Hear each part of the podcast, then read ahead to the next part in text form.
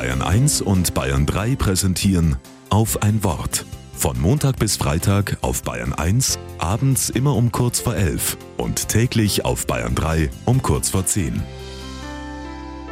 Mit Johannes Planck. Was haben Rapunzel, Dornröschen und Barbara gemeinsam? In ihren Geschichten spielt ein Turm eine wichtige Rolle.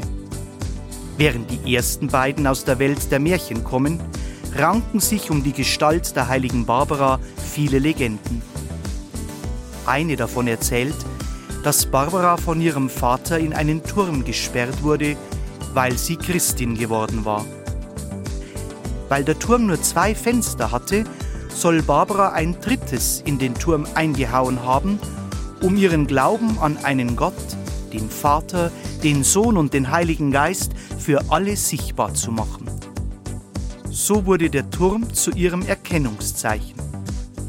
Ob diese Geschichte nun erfunden ist oder wirklich passiert, für mich sagt der Turm viel über das aus, was diese Frau ausgemacht hat. Zu einem Turm braucht es, der ja in die Höhe ragt, ein festes und sicheres Fundament. Ein solches hat Barbara in ihrem Glauben gefunden. Und zum anderen habe ich von einem Turm aus eine ganz andere Weite, einen Überblick über die Dinge.